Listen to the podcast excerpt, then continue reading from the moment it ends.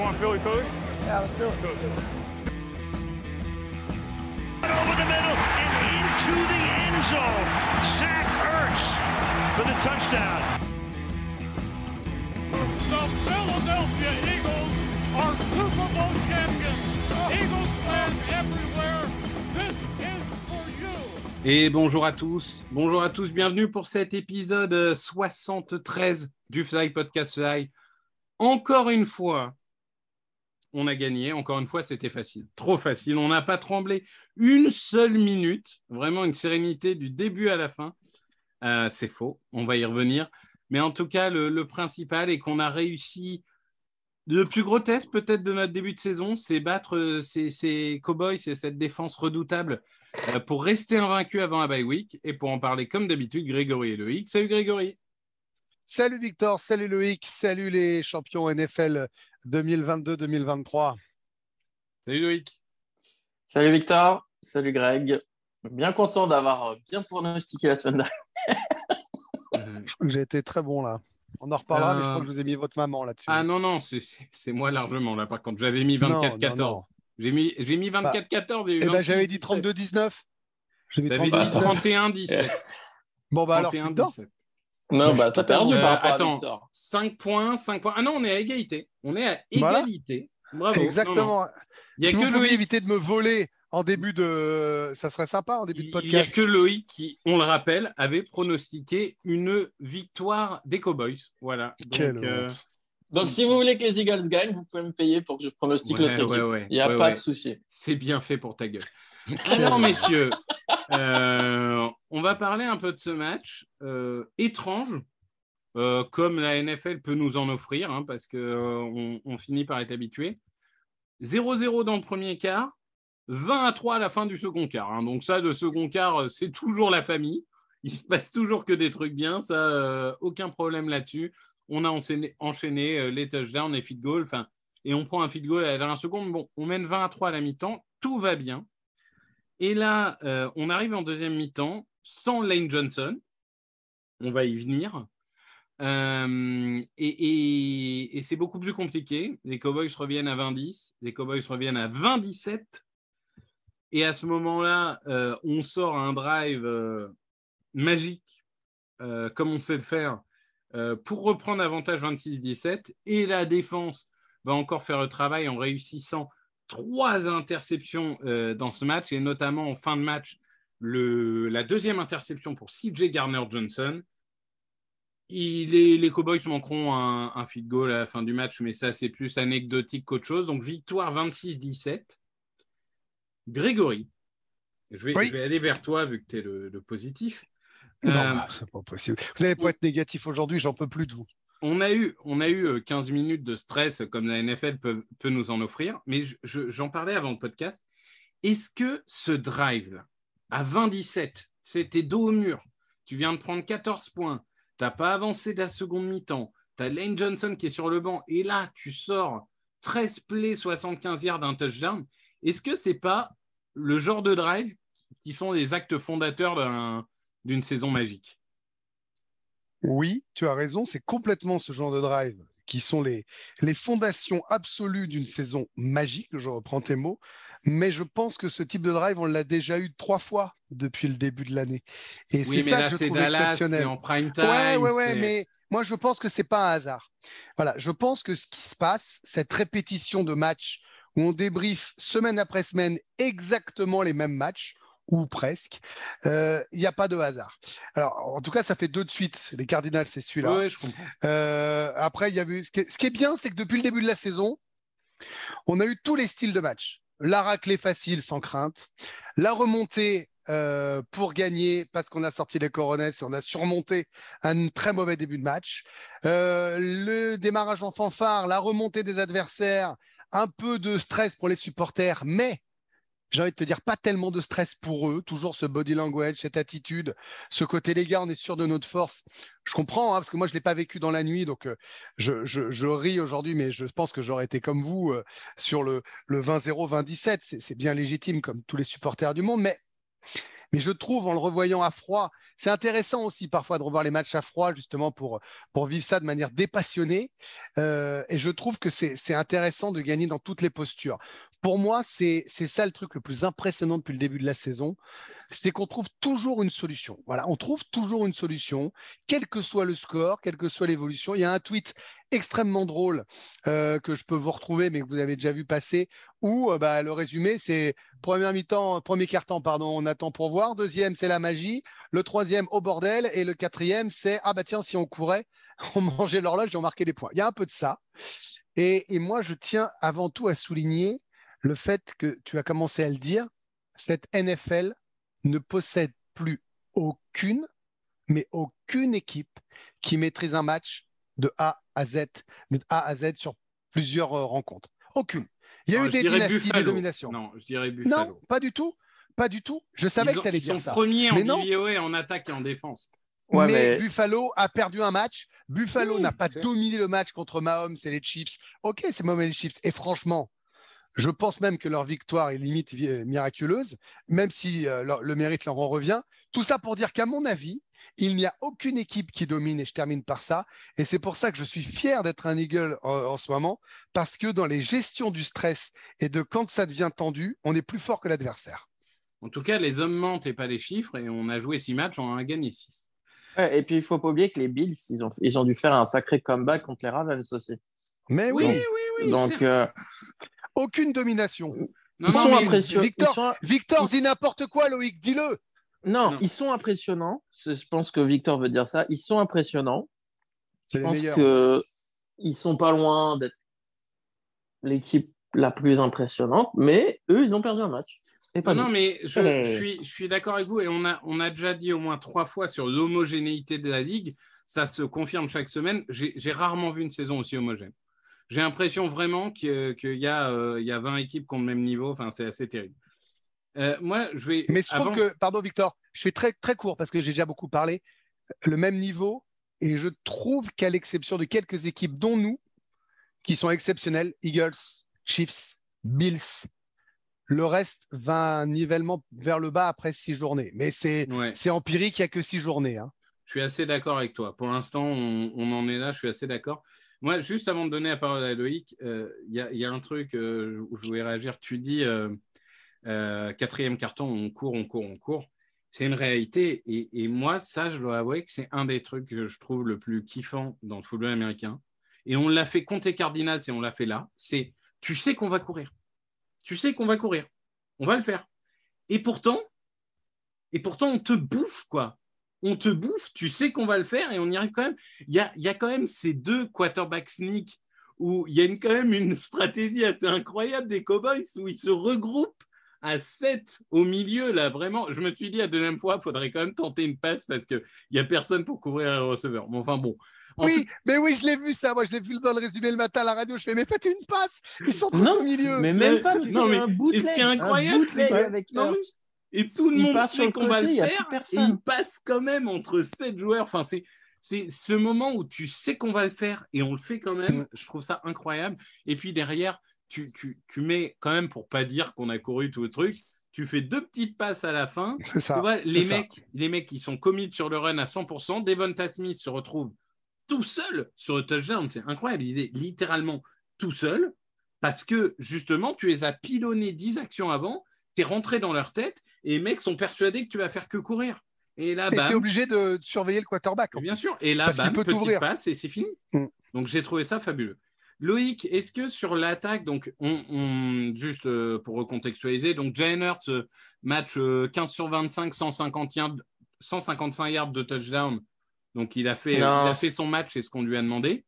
Et euh, je crois que tu viens de dire les stats de Cooper Rush. Euh. Non, 15 sur 25, 155 yards, 2 touchdowns. C'est déjà énorme. C'est ça. Le Cooper Rush, c'est 18 sur 38, 180 ah. Ouais, bah et, 9 interceptions.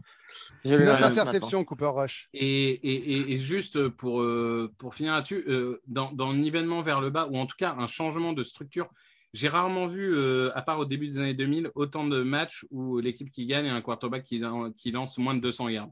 J'ai l'impression que la domination au sol redevient quelque chose euh, en ce moment. Mais bon, voilà, on a, on a réussi à, impliquer Gainwell, à impliquer Scott, Brown à 67 yards d'un touchdown, Devonta Smith à 44 yards d'un touchdown. mis à part le, snap manqué par Cassie, Loïc, c'était presque une prestation extraordinaire de, de l'attaque. Et encore une fois, de cette ligne qui, malgré les pépins physiques, malgré les blessures, etc., enfin, je veux dire, c'est quand même à chaque fois, ils sortent des grosses, grosses performances. Driscoll, il a souffert, mais en même temps, c'est remplaçant, quoi. Il n'y a, pas, a pas de secret. Mais je trouve qu'encore une fois, c'est la, la, comment dire, la constante sur toute la saison, c'est la performance de Lane. Alors moi, juste pour revenir avant sur l'absence de Lane Johnson, ce drive, il est incroyable parce que tu avais le momentum pour les Cowboys. Et surtout, depuis qu'il a été drafté aux Eagles en 2013, à chaque fois que Lane Johnson il a été absent ou sorti en cours de match, mais l'attaque, c'est devenu un néant. L'attaque est mauvaise ou ça devient un néant tellement il est important. Parce qu'en fait, tu le, tu le laisses en un contre un et tu tu t'en fous, en fait. Tu t'occupes pas de ce côté. Tu sais mm. qu'il est là, il va fermer le truc. Euh, bah, le Seahawks 2019, rien à voir, en fait. Le Seahawks 2019, c'est celui où il n'est pas là, c'est celui où Dillard est à droite, non? Euh, Ouais, Dillard ou Pryor, ou je sais ouais, plus. Ouais, ouais, non, c'est sûr, à chaque fois qu'il Donc, est là, c'est euh, sûr d'avoir pu surmonter ça, c'est énorme. La ligne offensive a fait un bon match, parce qu'en face, c'était costaud. Hein. Franchement, on a vu notamment sur les, je crois, les deux premiers drives, Dick Kirsten qui était en plus en galère que d'habitude. Euh, d'ailleurs, il faudra voir parce que Dickerson est sorti blessé encore une fois. Il faut pas se tromper, euh, ils seront costauds les Cowboys quand même, il hein, faut le dire. oui, oui, après hein. Dickerson, c'est vrai, fait, fait deux erreurs au début. Après, le reste de son match est solide. Oui, après, ils font quand même quatre sacs. Euh, ils ont mis la pression. C'est la défense des Cowboys, quoi. Oui, oui. Donc, ils ont été bons. Après, j'ai trouvé le plan de jeu très intelligent sur Parsons, de le laisser total... En fait, plutôt que de laisser de le bloquer ou de le bloquer à deux, mm. ils l'ont laissé mm. totalement libre. Ouais, ils l'ont contourné. Ils l'ont contourné. C'est au lieu de dire je perds deux joueurs sur ta superstar, ben j'en mets zéro et je te contourne. Ouais, je te contourne. Ou alors choisir comme c'était du RPO ou des trucs comme ça. C'est soit tu viens sur le quarterback et dans ces cas-là, il passe le ballon. Soit tu choisis le joueur et dans ces cas-là, c'est le quarterback qui court. Bah, Le premier touchdown de Edgy Brown, c'est ça. Personne se retrouve seul à devoir choisir entre course et passe. Exactement. Et en deuxième mi-temps, bah, du coup, sans Lane Johnson, on l'a bien vu. Hein. dès qu'il a eu l'opportunité, euh, il a mis la pression des hits. Euh, c'est la jurisprudence euh, Von Miller 2017. Exactement. On avait fait exactement. Donc, c'était très intelligent. le passing game, je l'ai trouvé très simple, mais bon, ça a suffi. Tu vois, ils ont pas cherché des trucs compliqués. Oui, oui, voilà, exactement. Ils n'ont pas voulu chercher à faire des trucs de fou ou des passes très longues. Ou... Voilà, il fallait que le ballon il parte vite. C'est vrai que euh, je trouvais qu'il fallait. Il, enfin, il y a quand même un truc où ils se sont améliorés, c'est que dans les passes rapides, bon, quand tu dis le ballon doit partir vite, c'est bien mieux. Hein. Et lui, et la ligne, et les appels, ils ont retravaillé ça, ça se voit. C'était mieux que face aux Cardinals. On a senti que c'était un peu plus huilé quand même. C'était mm. moins, c'était un petit point faible quand même. Ouais, ouais, mm. ouais. Ouais, j'ai trouvé que le match avait été très bien préparé euh, euh, offensivement. Euh, après, ouais, c'est vrai que la défense, on en parlera après, mais elle a été monstrueuse en première mi-temps. Oh, et puis non, la discipline aussi, hein. la discipline et profiter aussi de l'indiscipline adverse, même s'ils ont été moins indisciplinés que d'habitude, mais la, la faute là sur le premier drive, sur, enfin sur le premier touchdown par contre, où ils font semblant de jouer la quatrième tentative et le mec il fait, il, fait, il prend une pénalité de 5 cartes parce qu'il franchit la ligne. Mais euh, c'était intelligent de le jouer. Ils ont essayé de le rejouer plus tard. Bon, là, ils ont compris le, le truc. mais pas le pire, c'est que ça ne marche jamais, quoi. Mais jamais On se dit toujours ça, qui tombe dans le panneau. Personne. Ah non, on se dit toujours. Enfin, ils le font toujours, cette feinte à 15 secondes du carton. Et puis ça tombe à zéro. Et puis on commence le deuxième carton. Et là, le Dante Fowler, il y va tout seul, quoi. C'est incroyable. bah, je pense que c'est une combinaison de ils sont très, très indisciplinés depuis que McCarthy est le coach et du fait que euh, Siriani est très agressif depuis qu'il est coach. Donc, euh, voilà. là, là c'était. Ah oui, c'était une faute. Euh, ça, bah, inversé, on aurait pété un plomb. Hein. Ça fait ah tourner le match. Hein. Enfin, ça, tourner coûte, match. Ça, ça, coûte 4 points. Ça veut pas dire qu'on l'aurait pas gagné, mais, mais au lieu d'être. ah bah ça change le momentum. Au lieu d'en prendre 3, on prend 7. bah, c'est quand même pas la même chose, quoi. Donc, surtout que marquer des points contre nous, c'est pas facile. Donc, c'est sûr que c'était fou, c'était fou. Moi, j'aime bah. beaucoup quand même cette agressivité parce qu'il y avait déjà hein, chez Pedersen. Mais je trouve que Siriani, il l'a fait, mais il l'a fait plus intelligemment qu'au Rams ou surtout qu'au Cards. Et, il le fait parce qu'il sait qu'il a confiance dans ses gars. Et je trouve que cette confiance se transmet de joueur en coach et de coach en joueur. Ouais, je suis assez d'accord avec ça. Il y a, une sorte de lien entre Siriani et Hurt. C'est très important d'avoir le head coach mmh. et le quarterback qui sont ensemble. Euh, et, paradoxalement, c'est un peu ce que Pedersen avait avec Foles et n'a jamais eu avec Vance, c'est cette connexion euh, intellectuelle euh, qu'il qui pouvait avoir. Là, oh. Vance, ses exploits, il les créait tout seul. C'est un peu sévère quand même là. Bon, c'est vraiment jusqu'à sa. On va pas faire l'histoire jusqu'à sa blessure, c'était pas le cas. Hein. Le, le, le, fait est que oui, il y a une vraie connexion et, et, que ça marche plutôt bien. Au niveau de la défense, oui, pardon, Loïc, tu voulais. Non, mais j'allais ajouter globalement aussi Siriani, c'est quelqu'un qui sait se remettre en question aussi. Il ne faut pas oublier, au bout de cinq ou six semaines l'an dernier, il abandonne le play call parce qu'il se rend compte que c'est trop pour lui d'être head coach et de gérer les plays. Il n'y arrive pas, donc il abandonne le play call. Là, l'une des critiques qu'on faisait en début de saison, c'était, ou l'année dernière, c'était qu'en 3 et 1 ou 4 et 1, on ne faisait pas des QB sneak. Et maintenant, ils ne font plus que ça. Et ça marche quasiment à chaque fois. Ça marche à chaque fois d'ailleurs. Les QB je me demande s'il n'est pas très très intelligent quand même.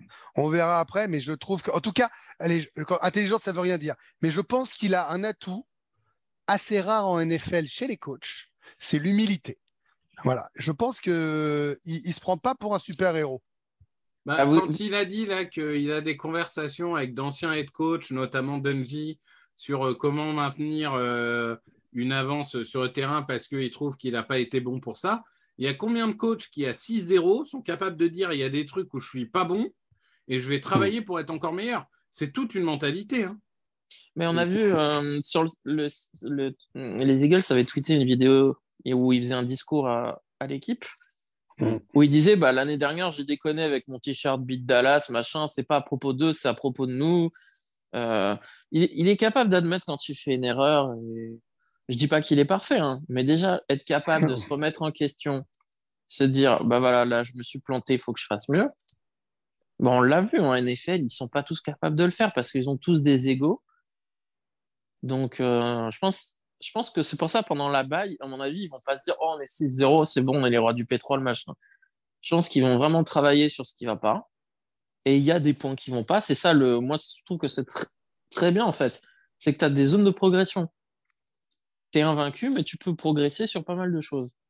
Donc j'espère qu'ils vont travailler et que ça va continuer comme ça. Hein. Je suis d'accord. Et, pour juste finir sur l'attaque, on, disait que là-bas, il arrivait un peu tôt dans notre calendrier. Finalement, quand on voit tous les petits pépins, c'est peut-être pas plus mal qu'elle arrive maintenant. plus mal. Euh, au niveau de la défense, donc euh, on a pris 35 points en week 1 contre les Lions, vous vous en souvenez. Depuis 7 points, 8 points, 21 points, 17 points, 17 points. C'est plutôt pas mal. Euh, sachant que ce match-là est peut-être un peu particulier, entre guillemets, c'est que cette défense a été dominante trois quarts temps sur quatre. Elle s'est écroulée pendant un quart temps, mais encore une fois, c'est la NFL, ça arrive, il y a le momentum, il y a tout ça. Euh, mais, euh, mais à la fin du match, 17 points, ça reste une performance tout à fait honorable. Il y a, pour moi, il y a un gros point noir et, vous savez où je vais en venir et, on en bah, discutera. Mais dans, au global, moi je trouve si on m'avait dit avant le début de la saison que ça serait defensive back qui porte cette défense, mais pas genre les cornerbacks, genre les defensive backs, c'est-à-dire Garner Johnson aussi, et même Marcus Epps. Enfin, honnêtement, Marcus Epps, cette saison. Euh, ah, c'est plus le même là, il commence à devenir un sacré bon titulaire, tu vois. Euh, moi, encore en début de saison, je disais c'est un super remplaçant, je je suis pas sûr que ça soit un titulaire. Là, je pense que c'est un titulaire en NFL. Je suis pas en train de te dire que c'est un All Pro ou quoi. Hein. Je suis en train de te dire que euh, dans le sillage de tout le monde. Et, moi, ce que j'ai adoré, c'est Garner Johnson qui a fait une ah, bah déclaration. Euh, non, non, mais parce que je disais, moi, ce qui me plaisait pas, et je l'avais dit. T'aimais pas son état d'esprit en début d'année, avant qu'il signe que c'était que qu'il assumait d'être un gros con, euh, que ça faisait partie de son trash talk, de machin, de trucs. Et moi, clairement, j'aimais pas ça. Et là, il a eu une déclaration où il dit qu'en gros, euh, être passé aux Eagles, ça lui apprend l'humilité. Ah bah tiens, attends, j'ai retrouvé exactement. Euh, je vais te dire tout de suite. C'est pas très radiophonique ce que je fais, mais c'est pas grave. Bon, c'est pas grave, c'est du podcast. Il, il, dit donc que l'expérience aux Eagles a été une expérience qui lui a appris l'humilité qu'il euh, avait une personnalité euh, showboating, on va dire, en couleur, et qu'il joue toujours avec agressivité, mais que de jouer avec des mecs comme C, comme Bradbury, comme Maddox ou comme Epps, lui a appris à être plus humble dans son approche du jeu. Et moi, je trouve que c'est caractéristique de ce qui se passe dans ce vestiaire, quoi. C'est-à-dire que tous les joueurs, c'est n'est pas que des mots. Tous les joueurs comprennent que l'équipe est plus importante que le joueur en lui-même. Tu as l'impression d'être dans euh, Any Given Sunday, l'enfer du dimanche. Tu sais, quand il faut les discours, les joueurs, tu te dis, ah, c'est Hollywood. Alors, une fois de plus, c'est que Week 6, tout ça. Mais, mais tu as raison, il se passe un truc. Il se passe un truc. Et on n'a jamais été aussi fort que quand on était euh, underdog, soudé ou, euh, ou en équipe, de toute façon. Voilà, on n'est pas une équipe de, de Rosta qui ne brille comme les Rams que sur du recrutement. Non, mais 12 passes défendues, alors, deux pour Gardner Johnson avec deux interceptions, deux pour C avec une interception, quatre pour Bradbury. Enfin, je veux dire, il y a un moment, ce groupe-là, c'est en train de devenir vraiment la base de cette défense. Moi, je dis tout de suite, la priorité d'intersaison, c'est re-signer Bradbury et Gardner Johnson. Moi, je vous le dis tout de suite. Hein. Là, en week 6, c'est officiel. Hein. Ah non, mais alors là, c'est officiel. Hein. Moi, je vous le dis tout de suite. Après, ce qui m'amuse, moi, ce qui m'amuse dans, dans, ça, c'est qu'on avait dit hein, euh, que c'était des bons choix. Parce que c'est des très bons joueurs, il n'y avait aucun doute. Ce qui m'éclate, c'est de voir comment ils ont été, euh, ils sont partis de leur équipe. Et, euh, et, je me dis, en plus, sur les Giants, par exemple, moi, ça les faire regretter, ça m'amuse, même s'ils ne sont pas malheureux à 5-1. les Saints, voilà, pareil. Moi, je trouve que c'est des choix intelligents parce qu'ils ont, ils ont regardé où étaient les failles. Et je rejoins Loïc sur le côté, ils vont le refaire pendant la baille. Voilà, je pense que cette équipe, dans son ensemble, le management, le coaching et les joueurs, ça vous sont leurs, euh, leurs défauts et ce qu'il faut faire pour gagner. Ouais, après, c'est des choix intelligents, mais euh, parfois, les choix intelligents sur le papier viennent des mauvais choix sur le terrain. Et puis finalement, chez nous, ce n'est pas le cas.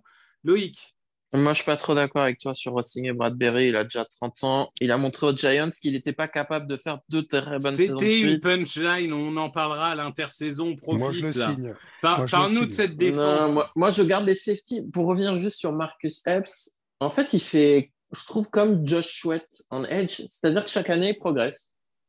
Donc, il est parti de bas. Et en fait, il progresse, il progresse, il progresse, il progresse. Donc, moi, lui et Sidney Gardner-Johnson, je les prolongerai, je les garderai. Ils sont jeunes. Ils sont, ils sont, ils sont dynamiques sur le terrain, donc je les garderai. Euh... Sidney Gardner-Johnson, il ne faut pas oublier qu'il apprend un nouveau système parce qu'au Saints, il était limité dans ce qu'il faisait. Et il n'a pas eu de avait... camp non plus. Hein. Oui, oui, et quand je dis qu'il est limité dans ce qu'il faisait, c'est pas une critique du joueur, c'est que les Saints voulaient qu'il fasse qu'une seule chose bien précise, ce qu'il ne faisait pas à la fac, où il jouait un peu euh, comme Michael, euh, comme Malcolm Jenkins, pardon, qui jouait un peu partout.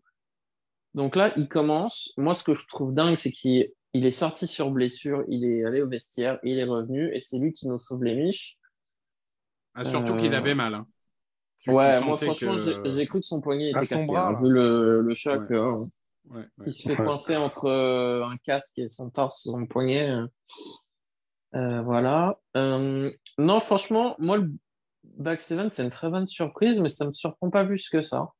Mais là, c'est plutôt une critique envers le, la ligne défensive.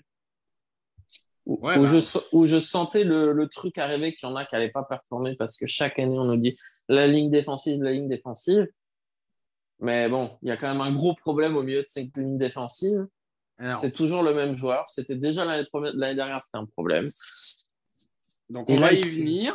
Il s'est fait éclater encore. C'est n'importe quoi. On va y venir. Le joueur dont tu parles, c'est Fletcher Cox. Et autant les edge, ça marche plutôt bien cette saison, autant le poste défensif tackle est un problème. Alors Hargrave monte en puissance un peu à l'image de l'année dernière, mais moi je trouve quand même que c'est assez insuffisant.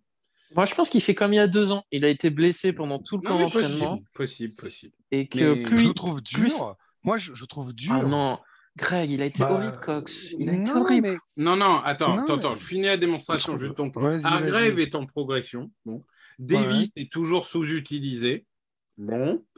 Et on met Cox, qui, pardon, hein, mais à part ces deux sacs de fin de match pour sauver un peu le truc, Cox, il est archi cramé. Là, sur ce match, il a 32 duels, il en gagne 2. C'est historiquement bas. C'est-à-dire qu'il n'a jamais gagné.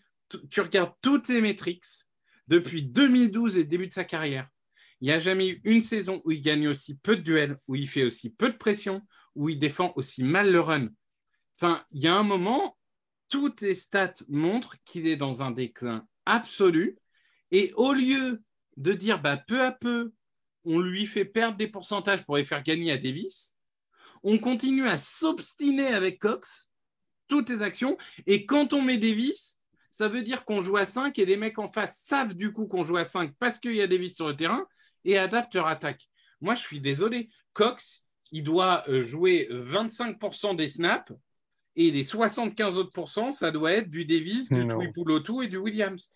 Non, mais Greg, archi cramé. C'est même, même, pas que cramé en fait. C'est son attitude sur le terrain dimanche. Il a marché sur quasiment tous les snaps. Il est crevé. Non, mais oui, mais attends, euh, Cox, il s'est toujours donné à 100%. Moi, je ne peux pas croire qu'il était fainéant. C'est juste qu'il peut plus. Il peut plus. Je pense qu'il peut plus. Alors, euh, je ne vais pas lutter sur le terrain statistique. Il n'y a pas de débat. Euh, je dis juste que dans une défense qui a été très, très grandement rajeunie depuis deux saisons, avoir un mec, bon, bah, il a raté son match là, ok, c'est pas la question du match là, c'est sur l'ensemble. avoir un mec qui a autant d'expérience, qui rassure les mecs autour, quoi que vous disiez.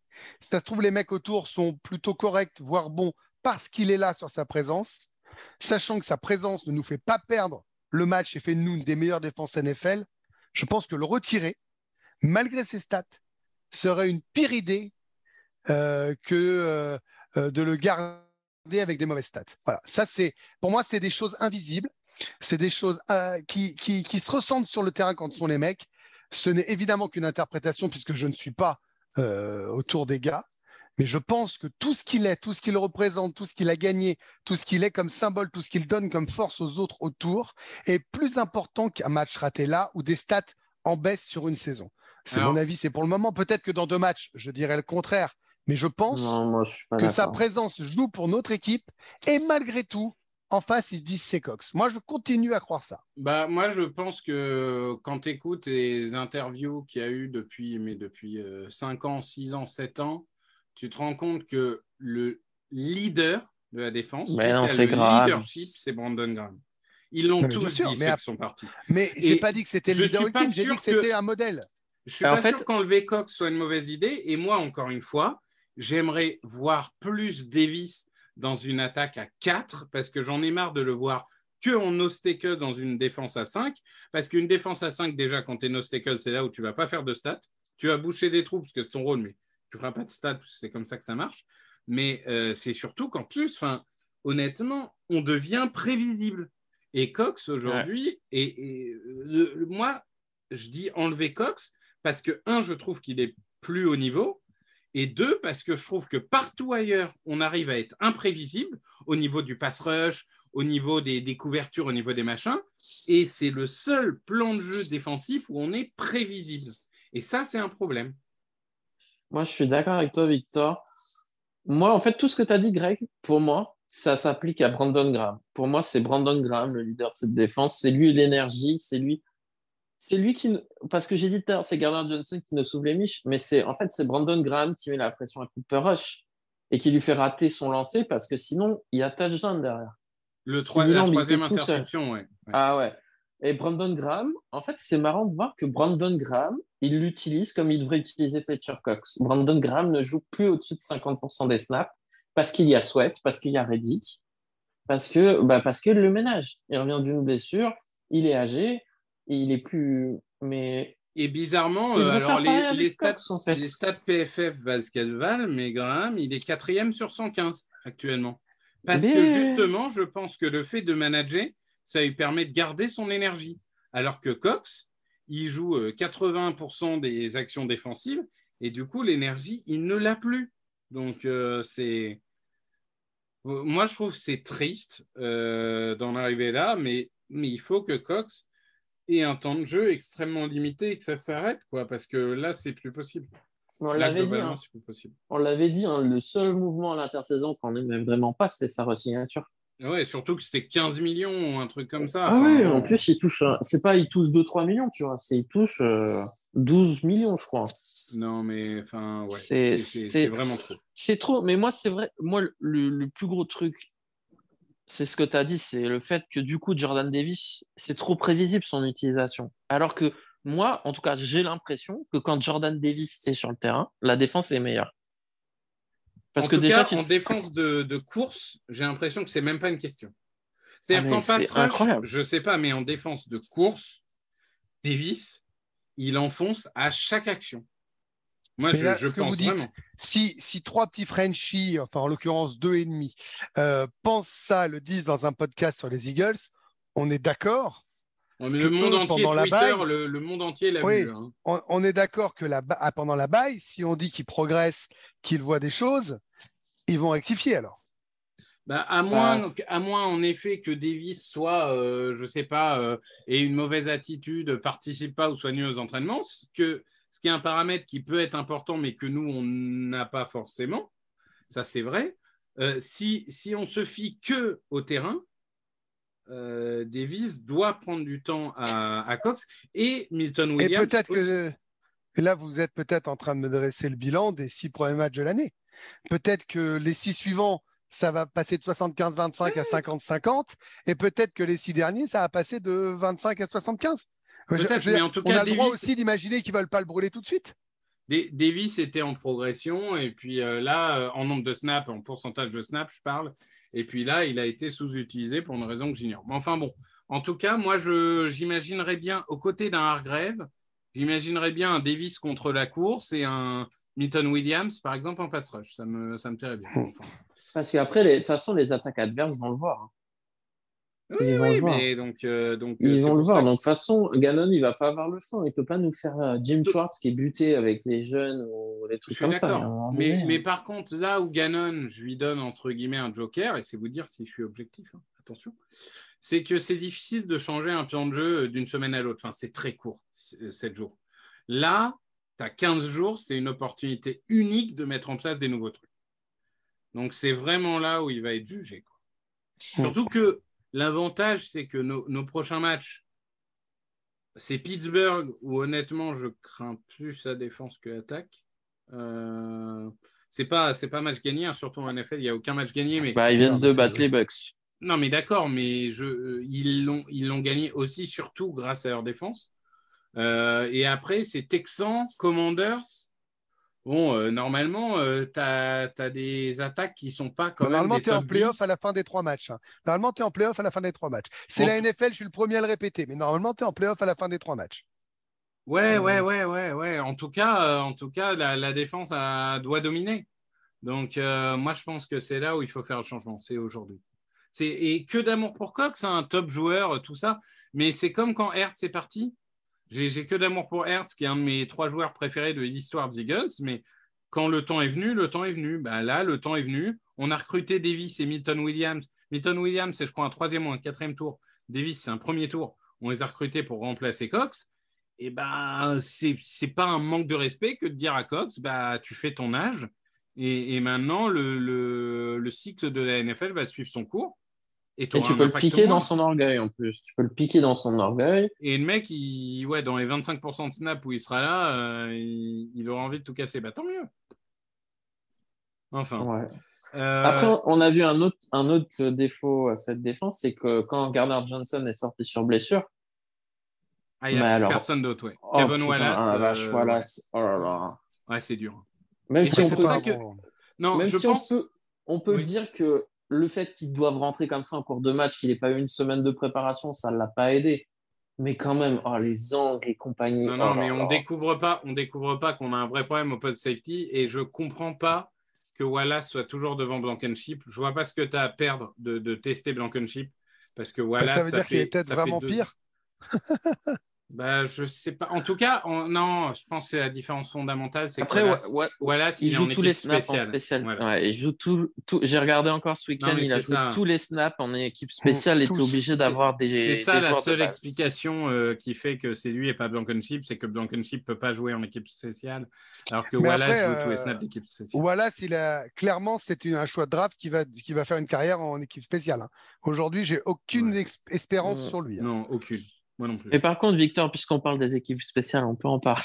Bah, justement, comme on n'a pas, de, on pas de preview euh, cette semaine parce que euh, bah, on est en bail, hein, euh, on, peut finir cinq minutes sur les équipes spéciales qui, une fois est coutume, hein, puisque ça fait six fois, c'est quand même toujours notre talon d'Achille, je trouve.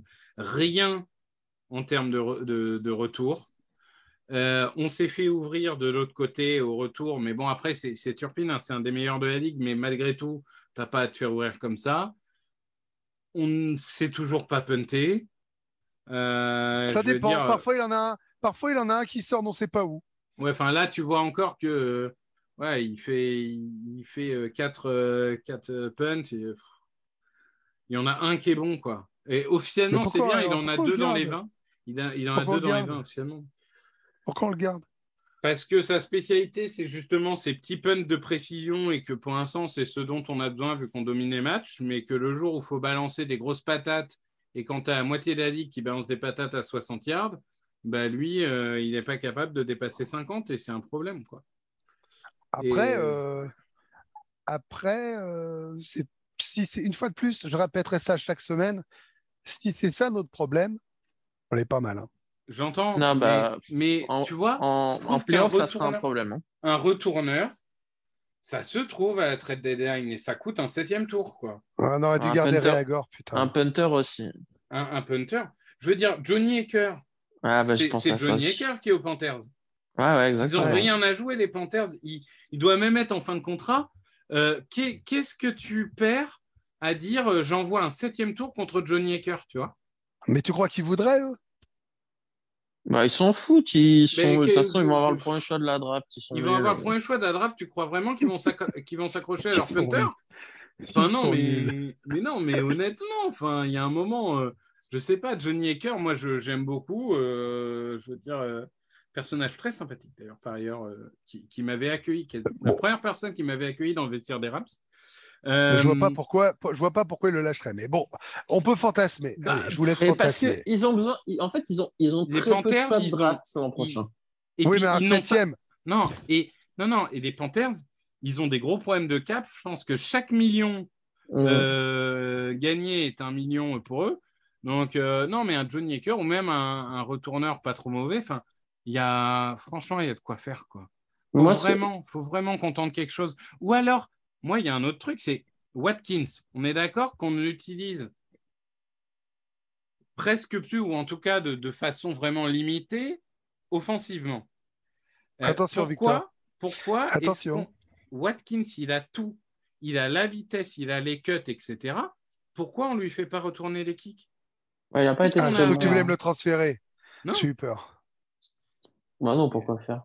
Non, mais je vois, vois, pas, vois pas ce que Covey apporte de plus que lui, quoi. Enfin, il y a un moment. Euh, bah, allez vite. Alors, moi, je trouve qu'il y a un truc euh, qui peut donner raison euh, au management. Je ne sais pas si c'est la raison. C'est le risque de blessure. Et ils se disent, on échappe à tout. Et si tu mets Watkins et qu'il prend un salpette, tu perds ton numéro 3 des, des WR et ta saison peut basculer parce que tu as une menace de moins et tu as fait plus de monde sur tes deux stars. Attendez, attendez, attendez, attendez. J'ai une illumination là. Euh, le retourneur des Panthers, c'est pas André Roberts Oui, mais il est blessé. Ah merde. Ah, parce qu'André Roberts, c'est le, retourneur le plus euh, prolifique de ces dix dernières années. Non, il est blessé. Ah merde. Ouais, il est blessé, malheureusement. justement, il y a un fan des Eagles qui a été demandé à un insider des Panthers. Euh, a priori, il en a encore pour un bout de temps. Aïe, aïe, aïe, aïe. Ok. Bon. Mais non, moi, autant je trouve que les, c'est bien coaché en attaque, bien coaché en défense, mais je trouve qu'en spécial team, il y a zéro progrès, quoi. Parce que que t'es pas de bon retourneur, ok, mais t'as aucun bloc, aucun, t'as rien du tout. Même en couverture, même en couverture, en, franchement, en couverture, t'as toujours peur. Moi, j'ai toujours peur quand je les vois. Là, franchement, contre les Cowboys, j'en ai été chanceux. Le mec, il aurait pu, il a failli planter un retour de touchdown, mais même sur le premier du match, heureusement qu'il glisse. Ouais, ouais, ouais. Parce que sinon, il part sur les 35 ou les 40 à minimum. Ouais. Donc, euh, je trouve, je trouve qu'il n'y a pas de progrès, il n'y a rien, c'est pas bien coaché. Hein. moi, je comprends ce que dit Greg. En gros, si c'est ton plus gros problème, euh, bon, euh, c'est ça va. Mais malgré tout, si on peut l'adresser, on va pas non plus s'en priver. Non, j'ai pas dit qu'il fallait laisser pourrir. Hein. Non, non, mais, bon. Mais moi, je trouve sur une saison, sur une saison, ça peut être caché entre guillemets. Maintenant, quand tu vas arriver en playoff avec les temps de merde, la pluie, la neige, tout ce que tu veux, être nul en special team, ça peut te coûter le, ça peut te coûter l'élimination. Bah, surtout encore si Covey c'était le mec de la sécurité sociale, bon, mais il a déjà fait deux punts foirés en.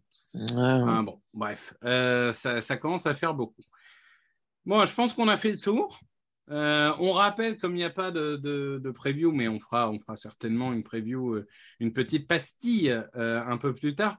Mais on rappelle que du coup, au prono, co-victoire de Grégory et de moi-même, ce qui donne deux points et demi pour Grégory, deux points et demi pour moi-même et un point pour le traître. et, sur ces bonnes paroles, c'est normal on va vous laisser vous, vous reposer euh, pendant 15 jours. Euh, vous allez avoir un, cœur qui bat une vitesse normale le week-end prochain. Et ça, c'est, ça, c'est un beau cadeau.